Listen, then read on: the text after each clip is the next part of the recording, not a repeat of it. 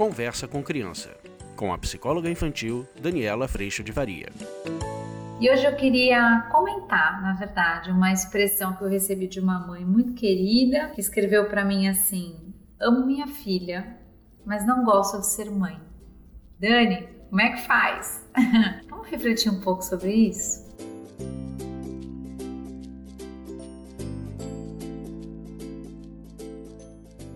Oi, gente, olha só, eu recebi essa expressão, né? essa frase, é uma frase forte. Amo minha filha, mas não gosto de ser mãe. Como é que a gente reflete, né? Que sensação é essa? Que sentimento é esse? Eu fiquei pensando que talvez, e eu não tenho certeza, talvez adoraria que você me respondesse se for isso. A gente foi colocando a nossa maternidade dentro do nosso processo cultural, do próprio processo da educação, do processo de exigência, de expectativa. A gente foi colocando a nossa maternidade num lugar de ideal né? A gente foi colocando a maternidade no lugar dessa mãe que tudo pode, tudo consegue, tudo dá conta, tem que dar conta. Os filhos andando por aí dizem sobre ela e sobre o pai também, obviamente. E às vezes essa sensação da maternidade, às vezes ela cai mais sobre algumas pessoas peso e cobrança e falha e falta e dívida do que uma oportunidade de um relacionamento extraordinário com os nossos filhos. A gente vem trabalhando muito no curso online a liberação desse peso, a revisão das nossas crenças, desse lugar de que nossos filhos precisam estar felizes e quem garante isso somos nós. A gente vem fazendo um trabalho muito, muito, muito profundo no sentido da gente perceber que nossa relação com os nossos filhos, sim, cabe orientação, cabe direcionamento, cabe processo de educação, mas antes de mais nada é um relacionamento entre dois seres humanos imperfeitos que falham e que estão aprendendo a conviver nessa relação tão única e importante.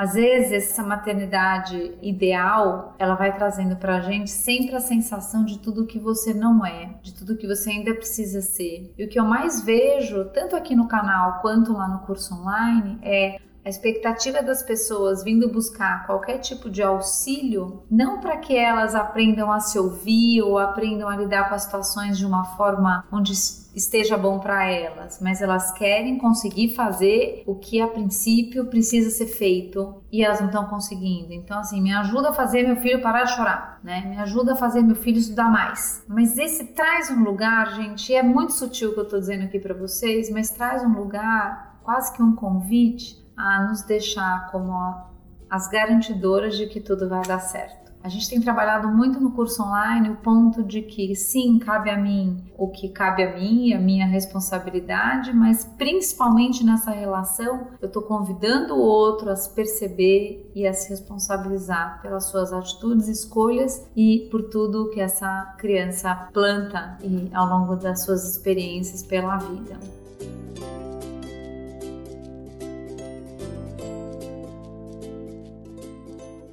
Quando a gente começa a entrar nessa relação entre dois seres humanos que têm o privilégio de viver a relação de mães e filhos, mas que é tirado o peso de garantia sobre as mães, o que a gente acaba descobrindo é que essa é uma relação de pleno amor, mas que o processo de educação ele caminha sim, com limites claros, com orientação clara, com nãos claros, mas também com não que pode vir do eu sinto muito, eu não posso te deixar fazer tal coisa. Pode vir com um espaço de consideração, porque eu entendo que aquela criança está vivendo um momento tão difícil quanto os momentos que eu vivo.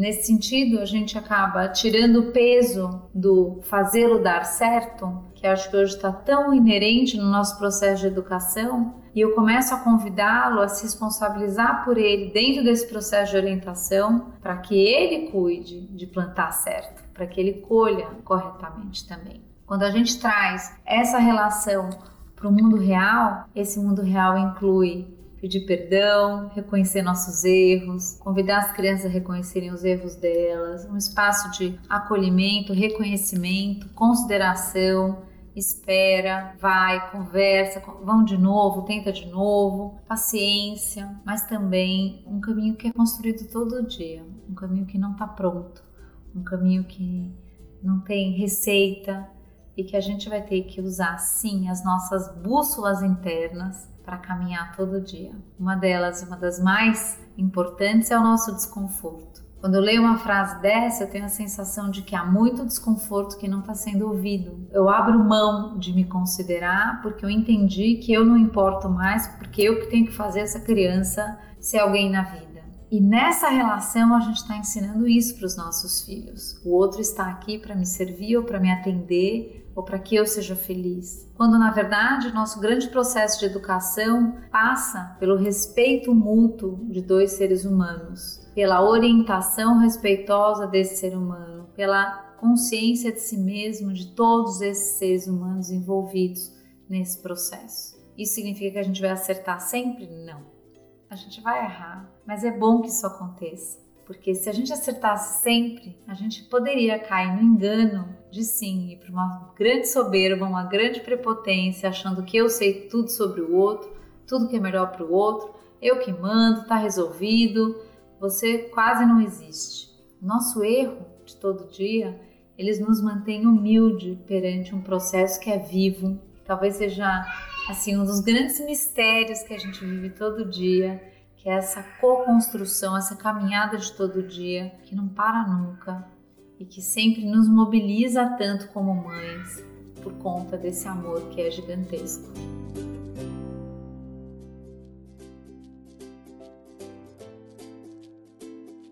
Então, que bom que você ama sua filha. E que bom que talvez, se esses forem os seus questionamentos, você tenha se questionado a respeito do papel de mãe ideal. Eu tenho feito isso também no curso online, nos grupos de encontros. A gente questiona muito este lugar e a gente tem se trabalhado no sentido do autorrespeito, para que eu possa respeitar o outro sem me desrespeitar. Para que a gente possa cada vez mais andar nesse pêndulo que deixa de oscilar na consideração do outro e desconsideração de mim para a consideração de mim e desconsideração do outro.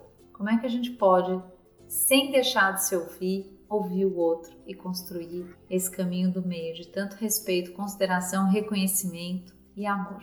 Espero que você tenha se sentido acolhida. E se você quiser aprofundar esse trabalho, para quem também se sentir chamado, eu te espero no curso online. A gente passa um ano juntos, com opções de até três encontros por semana para pais e mães, dois para profissionais, e a transformação é certa. Num lugar de muito amor, sustentação, acolhimento e não julgamento. Te espero.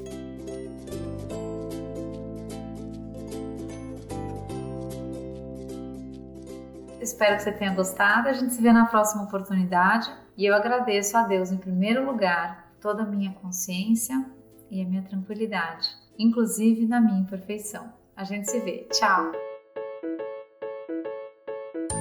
Você acabou de ouvir Conversa com Criança, com a psicóloga infantil Daniela Freixo de Faria. Mande seu e-mail para conversa@danielafaria.com.br.